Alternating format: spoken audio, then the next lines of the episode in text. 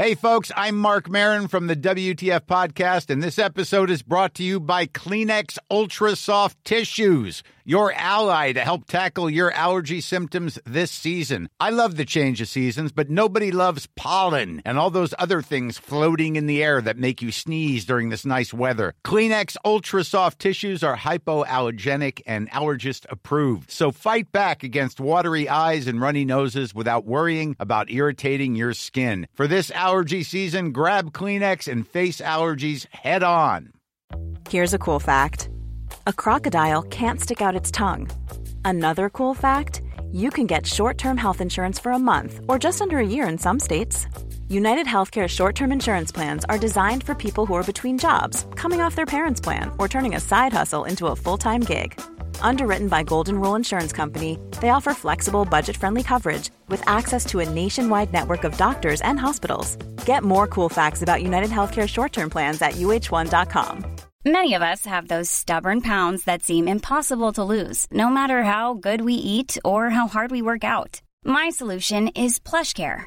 PlushCare is a leading telehealth provider with doctors who are there for you day and night to partner with you in your weight loss journey. They can prescribe FDA-approved weight loss medications like Wagovi and Zepbound for those who qualify.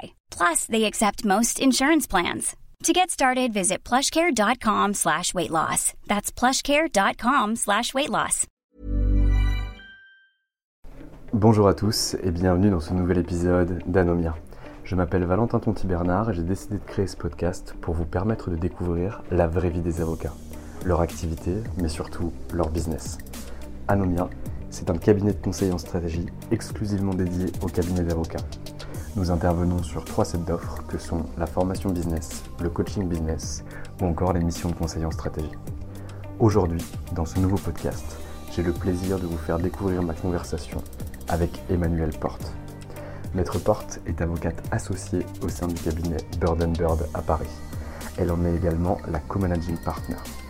Elle intervient au sein du département Life Science et développe cette activité avec l'ensemble de son département. L'approche de Bird Bird est extrêmement intéressante puisque tout d'abord elle est sectorielle, contrairement à beaucoup d'autres cabinets d'avocats. Dans ce podcast, vous découvrirez une avocate passionnée par son activité, avec un fort recul business, qui arrive à analyser et à transmettre l'énergie nécessaire pour le développement de son cabinet. Écoutez-le bien jusqu'au bout, il est plein de pépites et je vous souhaite une excellente écoute. Si ce podcast vous a plu, n'hésitez pas à nous mettre 5 étoiles sur Apple Podcast. Bonne écoute eh bien écoutez, bonjour maître Emmanuel Porte, je suis ravi que vous me receviez dans le cabinet d'avocats dans lequel vous êtes associé et co-managing partner, le cabinet Bird Bird situé à Paris. Bonjour Emmanuel Porte. Bonjour Valentin. Merci. Alors, mais avec grand plaisir. Je suis très ravi, de, très content pardon, de, vous recevoir aujourd'hui. D'autant que j'avais du retard ce matin, mais vous avez été sympa et vous m'avez attendu. Donc je vous en remercie. Pas de problème. Alors, la, question est toujours la même au départ. Maître, euh, qui étiez-vous avant de devenir avocate? Alors, j'ai un parcours euh, qui devient classique maintenant parfois. Euh, j'ai fait une école de commerce. donc j'étais pas du tout, pas du tout encline à devenir avocate. J'ai grandi en province, prépa à Fermat, Toulouse. Ça a été une découverte d'ailleurs, parce que c'était un choc, hein, la prépa. deux années de travail intense, mais alors d'épanouissement incroyable. je, je ne mesurais pas combien j'étais euh, loin de, certains, d'un certain niveau euh, de, travail, de connaissances, de culture. J'ai fait des découvertes euh, amicales incroyables, vraiment, qui m'ont, qui m'ont transformée. Et ensuite, j'ai intégré les secs. Donc là, deuxième grand choc, hein, c'était c'est un peu l'image d'Épinal, mais moi je rêvais d'arriver à de monter à Paris.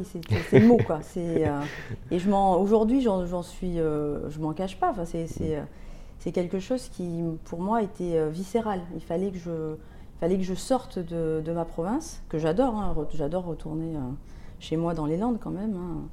Mais c'était, j'avais un besoin de, de grandir, de sortir, de et qui a été ensuite, qui a été vraiment accru par euh, toutes les rencontres que j'ai faites en prépa, à l'ESSEC, à Paris. Euh, et, donc à l'ESSEC, euh, bah, très, très bon, très, très belle découverte aussi. Hein. J'étais très heureuse. Simplement, je pense que j'ai eu un choc quand j'ai découvert les cours de droit, une vraie révélation. C'était en première année. J'étais plutôt généraliste, hein. je ne savais pas bien ce que j'allais faire, mais je pense que je me serais dirigée plutôt vers, vers du marketing ou, ou du RH, certainement pas de la finance.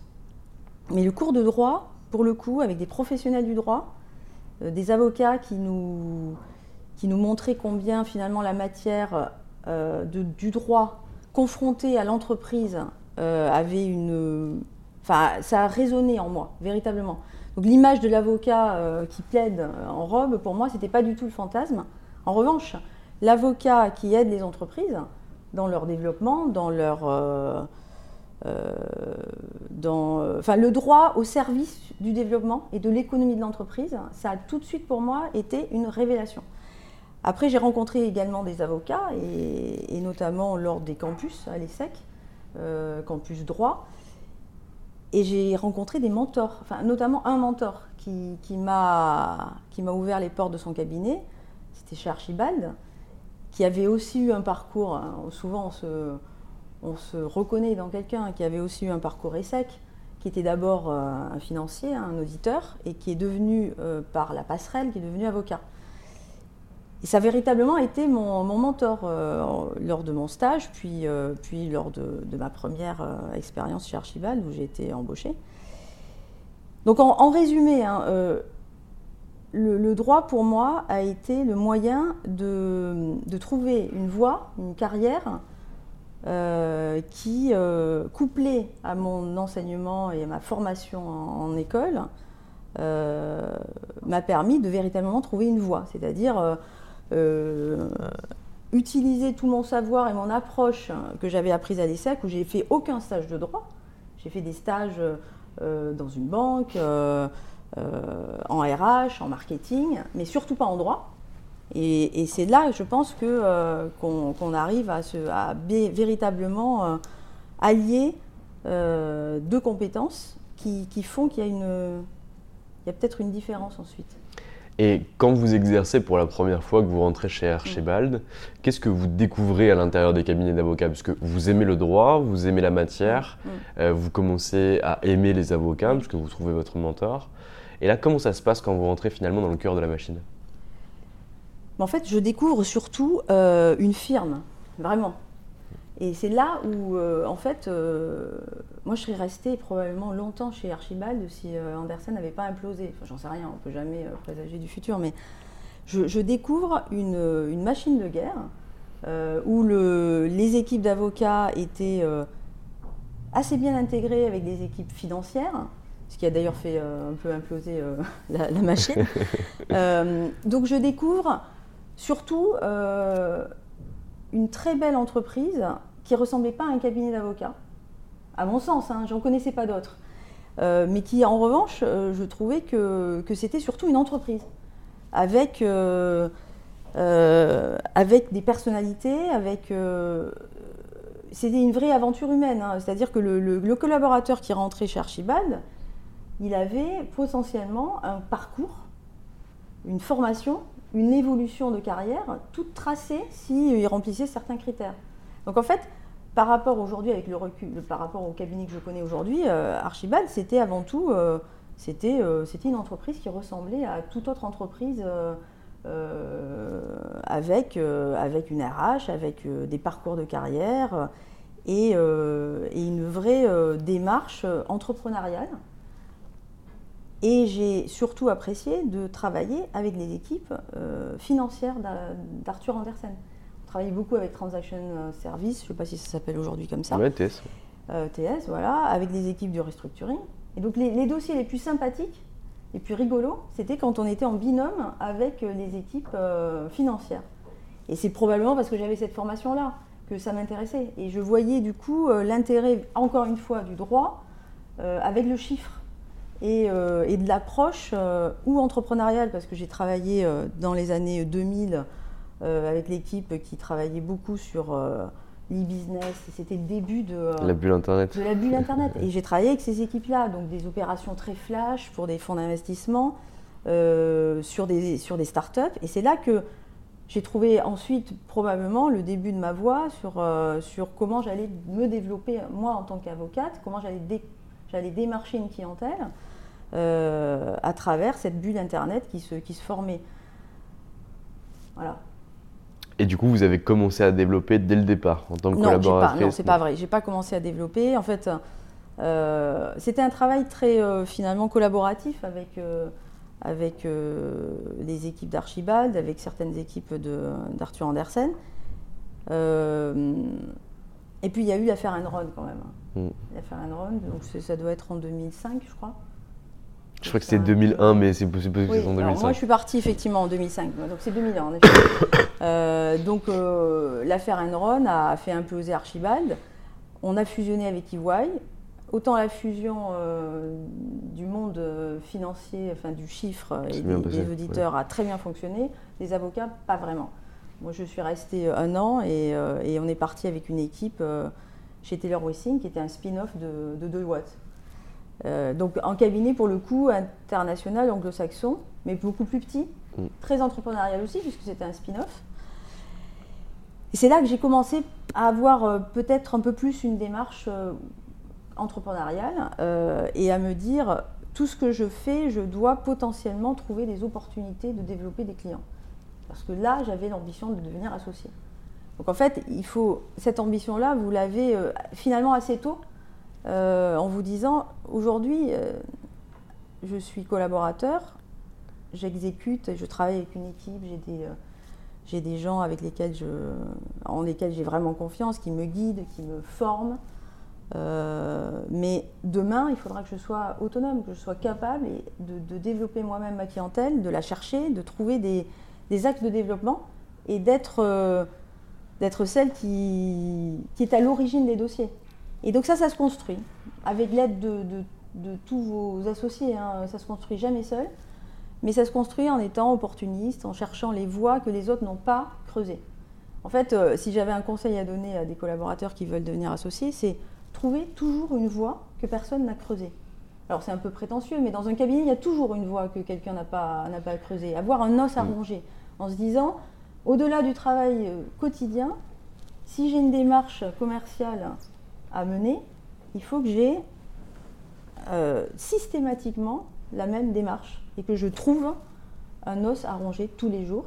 Tous les jours, je dois passer une heure de business développement en me disant... Euh, quelle approche je vais avoir et, qu'est-ce que je vais faire si je vais dehors? Si je vais à une conférence, quel discours j'ai? Je ne suis pas euh, l'avocat lambda, je ne fais pas que du corporate. Je fais du corporate dans un certain secteur, par exemple. C'est un, exemple. Ouais, ça me plaît beaucoup. et, ça, après, euh, bah, ça ne se, ça se décrète pas. Il y a aussi des opportunités qu'il faut savoir saisir. Et, et par le plus grand des hasards, euh, chez Taylor Wissing, pour la première fois, j'ai un dossier d'une société euh, de biotechnologie par un associé qui, qui, était, qui venait d'arriver chez Taylor, qui n'avait pas de collaborateur, et, et on me le présente, je travaille avec lui, et c'est un déclic. Là, c'est le projet de la start-up en biotech m'intéresse. L'équipe et, les fondateurs sont passionnants sont souvent des gens qui, sont, euh, qui ont une double formation euh, scientifique, financier, ou qui forment des binômes financiers et scientifiques.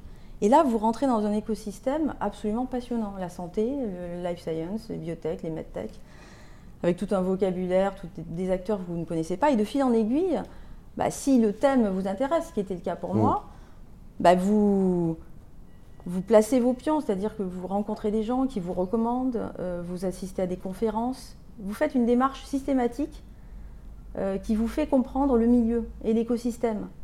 Et de fil en aiguille, si évidemment, encore une fois, il faut, faut, faut aussi aimer le, euh, le, domaine dans lequel vous, ou le secteur dans lequel vous, vous évoluez. Très naturellement, bah, vous devenez un, de, un acteur de ce secteur-là. Et plus le secteur est fin, plus c'est simple de le faire parce que moins il y a d'avocats qui sont bah positionnés dessus ou moins il y a de concurrents qui sont positionnés dessus. Je dis tout le temps aux avocats qu'on forme que quand vous avez un, avocat en droit fiscal, vous êtes en concurrence avec l'ensemble des autres avocats en droit fiscal. Alors même si on ne distingue pas de Transac, etc., peu importe.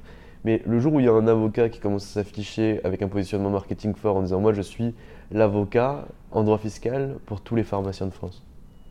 Mais en fait derrière il aura la primauté. Et c'est Bah, bien pareil sur tout secteur d'activité extrêmement niché. Ouais. Et les avocats pensent qu'à partir du moment où ils commencent à avoir un secteur d'activité niché, comme vous par exemple la life science ou la biotech, Mm. derrière ils ne peuvent pas en sortir. Est-ce que vous pensez que c'est vrai? Non, c'est pas vrai du tout.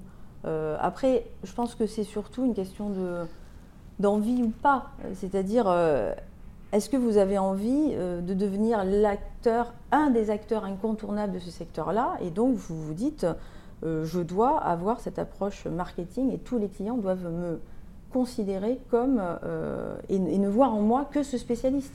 Maintenant, aujourd'hui, si j'ai une opportunité d'une société euh, qui travaille dans la tech et qui n'a rien à voir avec la santé, bah, je vais la prendre aussi parce que je suis avocat euh, en venture capital et je sais faire une levée de fonds en tech comme en biotech. Mais je trouve en revanche que euh, j'ai toujours voulu être dans des cabinets qui avaient cette démarche-là de respect des compétences et respect de la connaissance sectorielle. Parce qu'on ne peut pas être, on ne peut pas se décréter spécialisé en secteur tout à coup. Et donc on n'est pas crédible. Aujourd'hui, on vend à l'écart d'un client une compétence technique, mais une compétence sectorielle, ça s'acquiert sur le long terme parce que c'est vraiment une connaissance de fond euh, de, de- des tendances, des nouvelles tendances, des acteurs, et, on est là aussi pour recommander, euh, faire, faire des... euh, moi, très souvent, je recommande des, des fonds d'investissement à certains de mes clients, je recommande à des fonds d'investissement certaines opportunités, donc je- j'essaie de faire du business développement qui ne va pas me servir directement, mais qui va avoir des retombées in fine, euh, peut-être dans un an ou dans deux ans, peu importe. Et ça, ça ne se décrète pas. Donc, euh, je- moi, si, je, si je serais mal à l'aise à aller tout à coup dans une réunion euh, dont le sujet est l'immobilier. Le marché immobilier, j'y connais rien. Je peux faire une opération corporate immobilier et encore, je ne suis pas sûre que je serai la meilleure. Je pense qu'aujourd'hui, la spécialisation, euh, c'est quand même un atout euh, de, de- des ré- de réussite et, de, et aussi de service à l'égard d'un client. Moi, je, le mon client, je le respecte profondément. Je suis admirative de certains de mes clients, même beaucoup de mes clients. Et donc, j'aurais honte de, de me présenter à l'égard d'un client en me décrétant spécialiste, ou même pas spécialiste, mais connaisseuse d'un secteur alors que je ne le connais pas. Je pense qu'on on a- on doit apporter à un client un service technique, mais aussi une crédibilité sur son secteur. Je suis assez d'accord avec vous et j'étais avec mon mentor hier, c'est pour ça que je souris. Et il m'a dit une phrase, il m'a dit La multiplicité des spécialités cache l'incompétence généralisée. C'est pas faux. Non, c'est pas faux. Après, je ne veux pas. euh, Enfin, je, je veux pas juger certaines personnes Non, qui sûr. décident euh, d'être multi, euh, multisecteurs. Mm. Dans notre cabinet, on a plutôt une approche très sectorisée, mais on a aussi des agnostiques. Certains nous disent, et notamment en corporate, bah moi, euh, je fais du corporate. Et c'est quand même le cas de pas mal d'avocats corporate. Je fais du M&A dans n'importe quel secteur, et je m'appuie sur les compétences de mes associés pour avoir le- la- la- la profondeur sectorielle. Moi, je pense que dans mon secteur, venture capital, euh, life science, euh, je suis plus crédible, même en tant qu'avocat corporate, à, à avoir cette, sec- cette connaissance sectorielle. Je le pense. Mais, jusqu'à présent, c'est plutôt une. Ça m'a plutôt réussi, je dirais. Je suis pas la seule, hein, d'ailleurs. Et euh, alors, be- beaucoup d'avocats se, se demandent finalement comment choisir une expertise ou en tout cas comment arrêter de la. Enfin, jusqu'où finalement se spécialiser Mm. pour que finalement on ait encore de la profondeur de marché? Alors, c'est une très bonne question parce que souvent les, les collaborateurs, on, on a, euh, on essaie de, de guider les collaborateurs quand même. Et alors, un collaborateur corporate, on lui dit quand même, tu dois être capable de répondre à toutes les attentes d'un client en corporate. Donc, tu dois savoir faire du venture capital, du LBO, du M&A, de la cession de fonds de commerce. Donc ne te spécialise pas immédiatement en venture capital parce que c'est trop restrictif. Donc essaie d'avoir un parcours quand même, et du boursier par exemple, essaie Ouais. d'avoir un parcours finalement assez généraliste dans le corporate.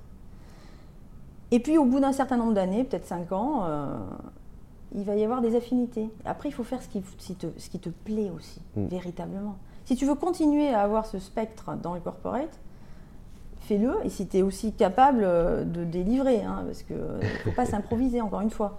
Un LBO, c'est très spécifique par rapport à du venture capital. Donc si tu es capable d'avoir toutes ces cordes à, toutes ces cordes à ton arc, mm. fais-le. Maintenant, encore une fois, il faut se faire plaisir. Et donc, euh, si on se sent plus à l'aise dans une sous-composante, on, bien, on, creuse cette sous-composante-là. C'est ce que moi j'ai fait. Et je suis bien plus à l'aise en venture qu'en LBO. Et aujourd'hui, du coup, j'ai un associé LBO avec lequel euh, je travaille avec plaisir. Dès que j'ai un dossier LBO, je le lui donne. Donc, je, je pense qu'après, c'est personnel. Quant à la, au choix sectoriel, là aussi, euh, bah, il faut le faire au bon moment. C'est-à-dire euh, il faut se dire, quand on commence à vouloir développer une clientèle, encore une fois, euh, c'est aussi, euh, un, aussi un confort de tout à coup attaquer un marché, un secteur, en se disant je le creuse à fond et je serai le spécialiste de ce secteur-là.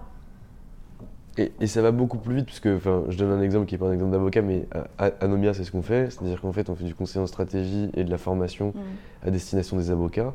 Euh, nous, on travaille pour, enfin, notre profondeur de marché, c'est 30 000 avocats en France. C'est-à-dire que c'est les avocats en droit des affaires et qui ont un potentiel de développement et qui peuvent nous payer aussi.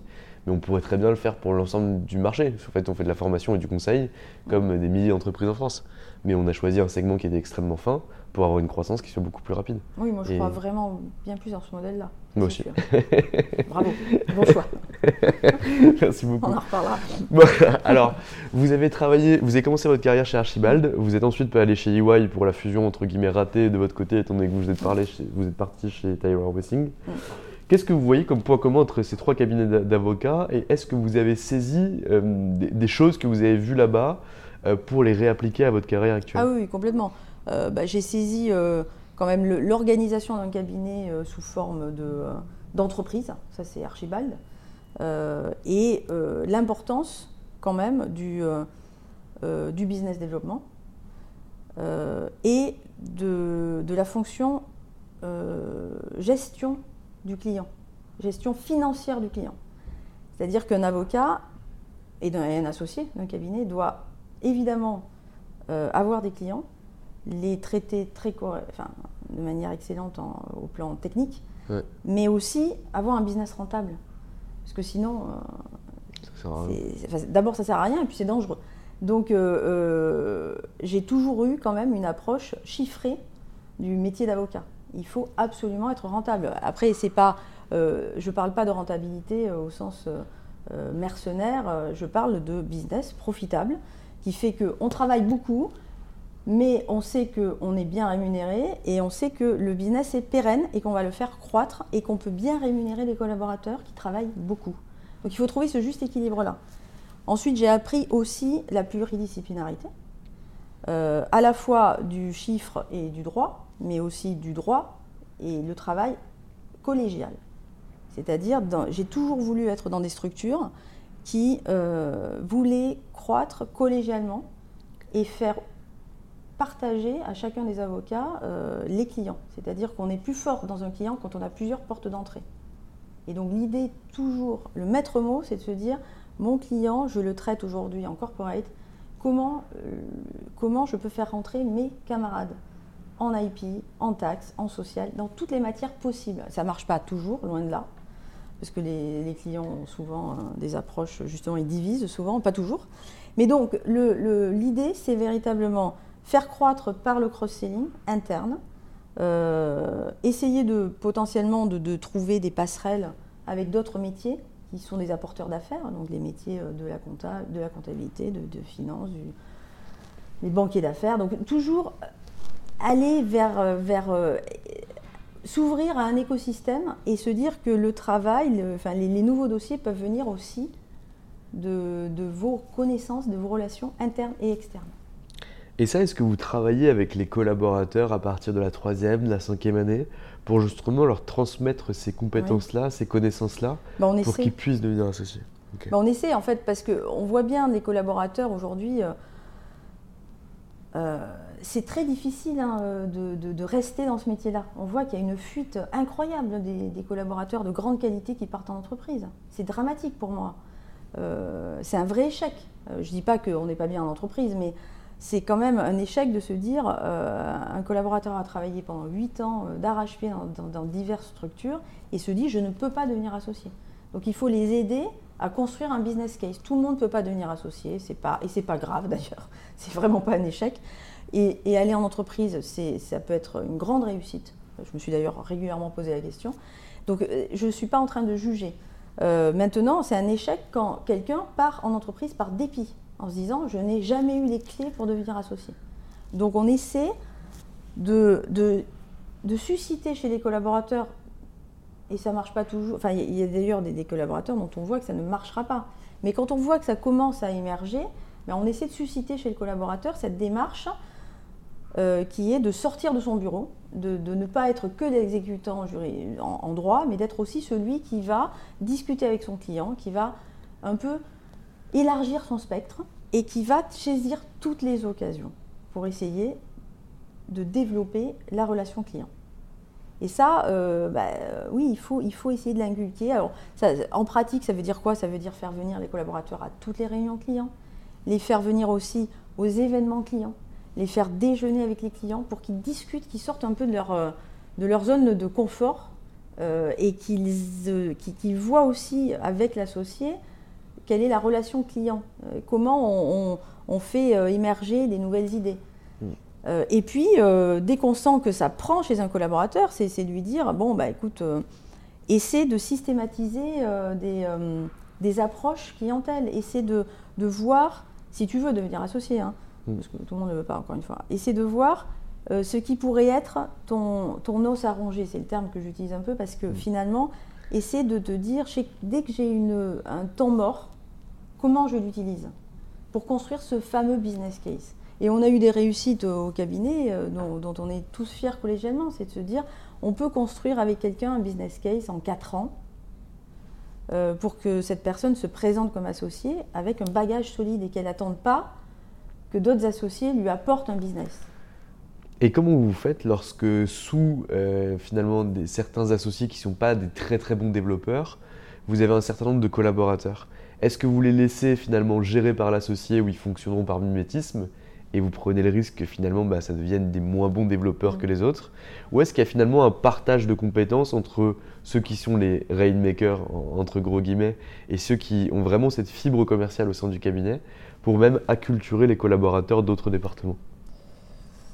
Oui, alors ça c'est plus, je pense que c'est plus compliqué. Euh, je, pense que certains collaborateurs, euh, encore une fois, peuvent avoir leur place dans un cabinet euh, sans devenir associés. C'est-à-dire qu'on a besoin aussi de personnes extrêmement techniques, extrêmement fiables, euh, sur, euh, sur lesquelles les clients vont se, se reposer. Donc on ne va pas systématiquement... on va essayer de trouver une place à, à chacun des, des profils dans, dans, un cabinet.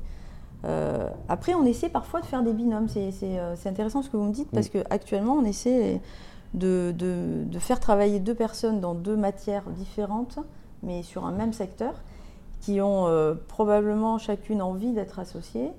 Euh, mais on pense que seules, elles n'y arriveront pas forcément, encore qu'une euh, probablement si.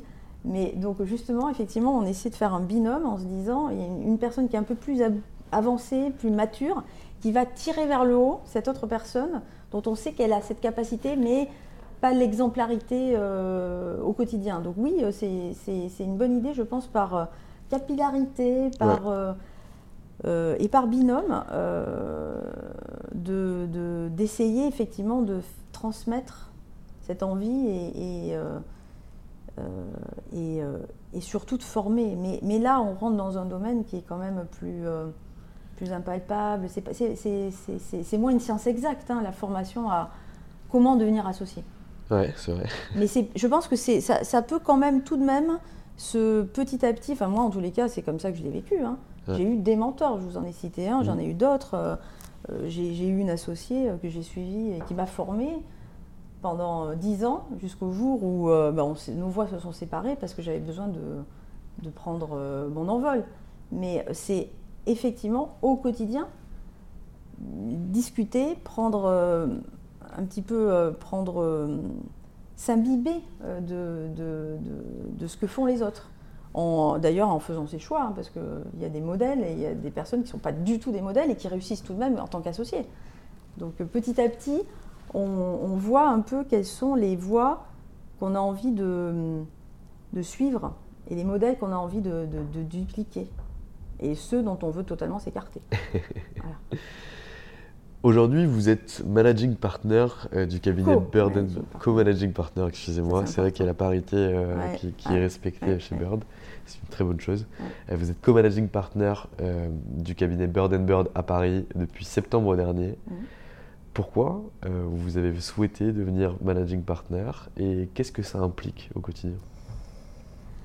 Alors, j'ai pas souhaité en réalité. Hein, ça fait cinq ans que je suis chez Bird. Euh, c'est un cabinet que j'aime beaucoup. Moi, je ne vous ai pas raconté euh, tout mon parcours et je pense que ce n'est pas nécessaire, mais ce qui m'a toujours euh, drivé, c'est des coups de cœur, tout le temps. je ne crois pas avoir choisi un cabinet par, par comment dire, par, je, l'ai choisi souvent par, des, par coup de cœur. coup de cœur pour des gens, ouais. Humain, mais véritablement. Et puis aussi, euh, quand même, hein, euh, parce que j'avais une certaine logique, hein, je, voulais développer ma clientèle dans le secteur du life science. Et à un moment de ma carrière, j'avais besoin d'une plateforme qui, euh, qui m'aidait en tant qu'avocat corporate à adresser une clientèle life science. Donc j'avais besoin d'avocats très solides en IP, en transactional, en data et en réglementaire life science. Mais ça, vous le faites qu'avec des personnes en qui vous avez entièrement confiance, qui ont la même démarche entrepreneuriale que vous et qui ont envie de travailler collégialement avec vous. Et je suis tombée, mais vraiment tombée sur Bird and Bird, de, par sa notoriété évidemment, mais je suis tombée sur une équipe qui m'a euh, séduite au plan humain. Et, aujourd'hui, euh, c'est un pari euh, que j'ai véritablement gagné. Depuis cinq ans, je développe bien avec mes associés et surtout, on, a créé aujourd'hui vraiment une marque dans ce secteur-là et je ne le porte pas toute seule, je le porte vraiment avec euh, d'autres associés. Et donc c'est avant tout une aventure humaine, un coup de cœur humain. Et puis, euh, et puis euh, quand on reste dans un cabinet, c'est parce qu'on a encore la foi dans ce cabinet-là, de se dire on peut encore développer et on peut encore croître et encore se faire plaisir. Et, de manière assez naturelle, petit à petit, je me suis un intéressé au développement de ce cabinet en faisant partie du COMEX. Et donc, ce n'était pas une volonté pour moi de devenir comme managing partner, mais à un moment, euh, ben, il y a un changement de, gouvernance qui se fait. Et de manière naturelle, euh, ben, les choses se sont faites. Voilà. Euh, je pense que ça arrivait à un moment où, effectivement, au-delà de mon développement business, j'ai envie de m'investir aussi sur le développement d'un cabinet et sur son quotidien, parce que je ne vais pas non plus faire des miracles. Bird est un très beau cabinet, mais on va essayer de le porter encore un petit peu plus loin à l'étape d'après, euh, et en travaillant sur, euh, sur les fondamentaux qui sont euh, très solides chez Bird. Donc, envie probablement de, de, faire en sorte que ce cabinet continue à être un acteur majeur et, et, à trouver peut-être des nouvelles, des nouvelles pistes aujourd'hui, parce que c'est quand même un, euh, un secteur, enfin, le monde des, cabinets d'avocats bouge énormément, euh, est en danger constant. Donc il faut être toujours vigilant pour se dire comment je reste dans la course, qu'est-ce que je propose encore à mes clients et comment je vais euh, continuer à faire vivre ce cabinet, à attirer des nouveaux talents. et comme je vous l'ai dit, à, à, faire croire aux collaborateurs qu'il y a un avenir dans ce cabinet, qu'ils peuvent devenir associés, en tous les cas grandir dans ce cabinet. C'est des beaux projets. Ça, oui. c'est pas mal. Et quels sont vos rapports avec euh, la maison mère? Parce qu'on entend beaucoup euh, finalement de cabinets anglais ou de cabinets américains euh, qui disent que finalement ils n'ont pas toute l'attitude et que c'est assez frustrant. Vous, j'ai l'impression que dans votre parcours, vous avez quand même connu majoritairement des cabinets anglo-américains. Donc derrière, vous y avez été habitué. Est-ce qu'aujourd'hui c'est un problème pour vous? Pas du tout. D'ailleurs, je n'ai pas connu que des gros cabinets, puisque avant de venir chez Bird, j'étais dans un, un, plus petit cabinet qui s'appelle Redlink, ah. Et j'avais envie d'une une, aventure euh, purement franco-française entrepreneuriale. Ça s'est très bien passé, mais je me suis sentie, euh, et c'est vraiment sans critique pour Redlink, parce que je m'en suis ouverte, je me suis sentie en danger sur mon développement personnel. j'ai été en fait formatée, j'ai toujours été formatée pour être dans des cabinets internationaux et surtout très multi-sectoriels et multi-expertise. Et donc, pour mon projet professionnel, j'avais besoin d'une plateforme. C'est pour ça que j'ai migré chez, chez, Bird, parce que j'ai besoin d'autres. J'ai besoin d'autres associés dans ma matière qui ont la même démarche, euh, comme je vous l'ai dit, et j'ai besoin d'une approche internationale pour mes clients. Donc ça, c'est fondamental. Euh, du coup, j'ai perdu votre question. C'était les rapports entre ah oui, voilà. Donc je voulais, voilà, pardon, pardon. Donc je voulais un cabinet international qui ait la même approche que moi. Euh, enfin, en tous les cas, euh, ça c'est présomptueux. Je voulais euh, pouvoir développer mon approche dans un cabinet qu'il avait déjà. Donc c'était le cas chez Burr en life science. je voulais me greffer dans cette approche-là. et et, ça, et, donc ça ne pouvait être que dans un cabinet effectivement international, mais j'ai découvert chez Bird une approche pour le coup très très homogène, c'est-à-dire qu'on ne travaille pas du tout en franchise. Hein. Tous les cabinets euh, de tous les bureaux, tous les bureaux sont fortement intégrés, mais avec une, quand même une grande souplesse et pas du tout un poids de Londres. On a évidemment, je ne vais pas vous mentir, hein, c'est un cabinet fortement intégré, donc évidemment on a des pratiques qui sont totalement homogènes. Euh, on n'est pas le village gaulois, pas du tout. Mais en revanche, je prends ça d'une manière euh, très positive, c'est-à-dire que euh, l'organisation mondiale m'aide et me porte. La marque mondiale me porte. Euh, et, tout le, toute l'organisation est plus, pour moi, au contraire, un gage de, qualité, de, d'homogénéité et puis de force de frappe. Donc, c'est pas du tout un poids pour moi. Et je pense que Bird est fait quand même partie des cabinets qui a réussi un peu cette, cette synthèse euh, avec euh, euh, un, navire amiral Londres qui n'a pas un poids omniprésent, pesant. on a encore une vraie autonomie de, gouvernance en France, mais c'est vraiment, je pense, ça se, fait avec beaucoup de partage et de... pour moi, les, autres bureaux et l'organisation mondiale, c'est plus une aide qu'un poids. Très clair. Euh, comment on continue à développer sa pratique et comment on gère à la fois un cabinet d'avocats euh, Je ne sais pas, ça il faut que vous reveniez dans un an parce que je ne sais pas. Je ne sais pas. Je pense qu'il faut savoir, euh, ça va être là le, grand challenge. Hein, je pense qu'il faut surtout pas perdre pied auprès de ses clients. Surtout pas. il faut être encore extrêmement capable de développer sa practice. parce que je pense que l'exemplarité est fondamental pour un, pour un managing partner. Il faut montrer que euh, euh, qu'on a réussi euh, et qu'on continue à réussir dans sa pratique pour, pour pouvoir parler aux autres associés. Et, et, donc, je ne sais pas, je, on, va voir. Mais, je pense que, après, ça se fait un peu au quotidien, c'est-à-dire que le, d'abord, on est, on est plusieurs, on n'est pas. Enfin, il y a encore une fois Alexandre Vuchot étant est quelqu'un qui a beaucoup, beaucoup d'expérience, qui m'aide beaucoup. Euh, et, puis on a un COMEX. Euh, et puis euh, on a des équipes solides. Donc on a des équipes de support qui sont, qui sont déjà très, très professionnelles. Donc il, faut, il faut dégager probablement du temps quand même pour prendre du recul sur l'organisation du cabinet, ce qu'on peut apporter de plus. Et il y a un travail, je pense aussi, beaucoup, euh, de, euh, de, faire, de, continuer à, travailler cette collégialité entre associés. Ce qui est fondamental, c'est que les gens ne travaillent pas en silo. C'est-à-dire qu'un managing partner doit aussi, euh, non pas faire, mais faire émerger des idées.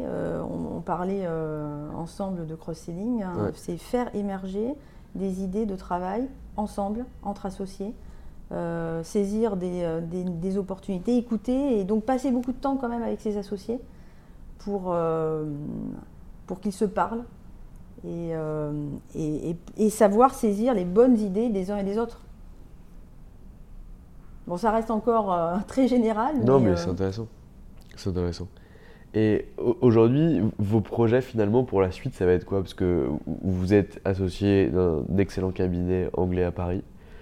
vous êtes devenu managing partner. C'est quoi la suite?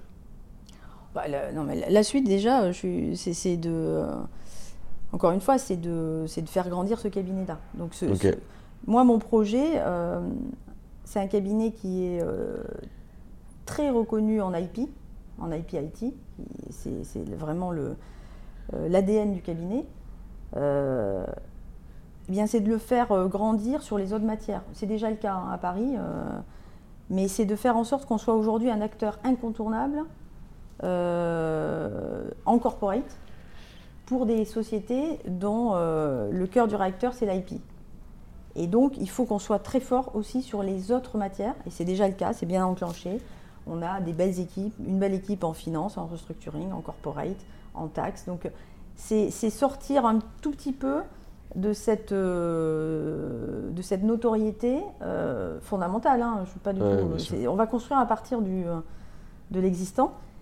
Et, donc, c'est euh, devenir à nouveau un cabinet pluridisciplinaire, mais avec cette force de frappe IP, IT et data, qui va nous porter vers, vers un peu plus de notoriété dans les autres matières.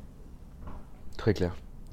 Euh, aujourd'hui, vous êtes une femme à la tête d'un cabinet d'avocats. On sait qu'il y en a très très peu. J'identifie euh, Auguste, euh, Reed Smith, et en, faisant vite le tour, je vois qu'il n'y en a pas énormément. Si vous ne voulez pas répondre à cette question, vous n'êtes pas obligé. Qu'est-ce que vous avez envie de transmettre comme message aux collaboratrices et aux associés? Parce qu'on sait que c'est quand même difficile. Est-ce que vous avez envie de leur transmettre un message par rapport à ce Oui, bah, moi je suis militante sur le sujet. cool, je ne savais pas. Euh, enfin militante, euh, peut-être pas très affichée, mais euh, je me rends compte qu'effectivement, moi j'ai jamais senti, mais peut-être parce que c'est trop intériorisé, j'ai jamais senti de difficulté à évoluer dans mon, dans mon monde d'avocat parce que j'étais une femme. Mais je pense quand même qu'il y a quand même deux, trois freins. Probablement, on le voit bien, les chiffres sont, sont édifiants, c'est-à-dire que euh, on a une population féminine euh, importante en tant que euh, collaborateur, et puis les associés femmes et les managing partners femmes, il y en a quand même de moins en moins. Enfin, il n'y en a toujours pas plus, on va dire. donc il y, a un problème, il y a évidemment un problème. Donc je veux juste faire passer le message qu'il existe des voies médianes, il existe des cabinets, il existe des, des des chemins qui permettent à une femme véritablement de, euh, bah, d'être heureuse et de, euh, et de, de développer, euh, de se développer au plan professionnel, de se développer au plan personnel, familial et, et managérial, mais dans des structures qui l'acceptent. Et je pense que Bird a depuis toujours cet ADN de parité. Et donc, euh, je pense qu'il y a un gros travail à faire dans pas mal de structures, pour, euh, de volontaristes, pour montrer que c'est possible. Mais c'est possible aussi parce que euh, parce qu'on on est encore une fois dans une voie médiane, c'est-à-dire que c'est évident qu'on ne peut pas passer nuit et jour, et week-end compris, et vacances comprises, au bureau. Ça, c'est évident en tant que femme et, comme, et en tant qu'homme également. Donc, on a il faut trouver une voie euh, et convaincre les collaborateurs que, euh, qu'on peut s'épanouir dans cette euh, carrière-là tout en ayant une vie à côté. et, et c'est probablement pas le cas de certaines structures. Donc il faut, il faut je, je, pense qu'il faut... on a pas mal d'exemples chez Bird de, de, femmes qui ont réussi effectivement à, à devenir associé euh, tout en ayant une vie familiale. Euh, moi j'ai des enfants, j'ai deux filles d'ailleurs, hein, qui, euh, qui n'ont jamais manifesté auprès de moi le fait que je pas présente. il faut savoir dégager du temps et il faut savoir dire non à un moment, hein, c'est évident. on peut toujours en faire plus.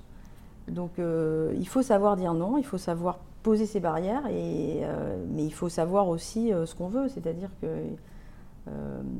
il y, a, des moments où il faut effectivement travailler beaucoup dans ce métier-là.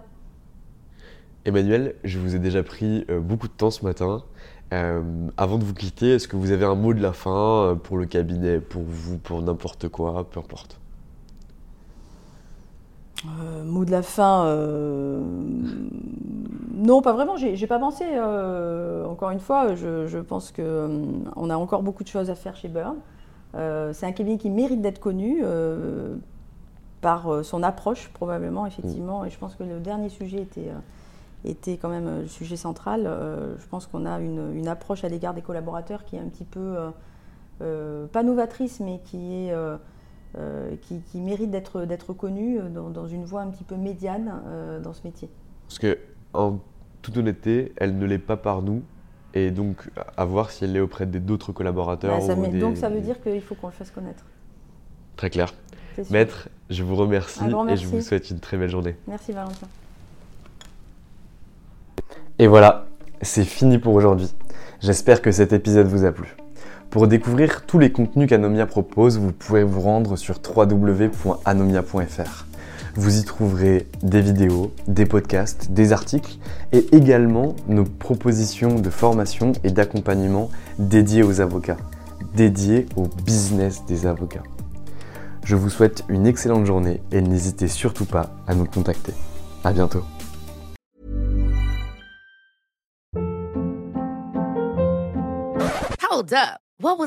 Boring. No flavor. That was as bad as those leftovers you ate all week. Kiki Palmer here, and it's time to say hello to something fresh and guilt-free. Hello Fresh. Jazz up dinner with pecan-crusted chicken or garlic butter shrimp scampi. Now that's music to my mouth. Hello Fresh. Let's get this dinner party started. Discover all the delicious possibilities at hellofresh.com. How would you like to look 5 years younger? In a clinical study, people that had volume added with Juvederm Voluma XC in the cheeks perceived themselves as looking five years younger at six months after treatment. Look younger, feel like you. Add volume for lift and contour in the cheeks with Juvederm Voluma XC. Reverse signs of aging by adding volume to smooth laugh lines with Juvederm Volure XC. For important safety information and to find a licensed specialist, visit juvederm.com. That's J U V E D E R M.com. Not for people with severe allergic reactions, allergies to lidocaine, or the proteins used in Juvederm. Common side effects include injection site redness, swelling, pain, tenderness, firmness, lumps, bumps, bruising, discoloration, or itching. There's a risk of unintentional injection into a blood vessel, which can cause vision abnormalities, blindness, stroke, temporary scabs, or scarring. Talk to a licensed specialist to find out if it's right for you.